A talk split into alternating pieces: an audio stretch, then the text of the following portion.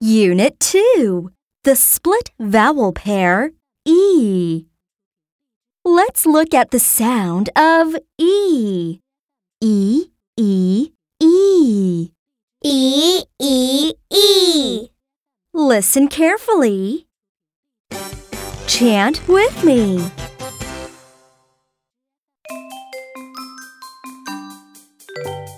E, E, E. E E E E, E, E. E E E E, E, E. E E E E, E, E. E E E Now let's chant together. E E E E E, E E E E E E E E